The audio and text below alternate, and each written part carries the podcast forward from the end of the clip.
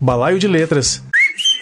No próximo programa eu conversarei com a Bárbara, Bárbara Lia. Aqui é Bárbara Lia, sou poeta e escritora. Conversarei com o meu amigo Cláudio B. Carlos no próximo episódio do podcast Balaio de Letras.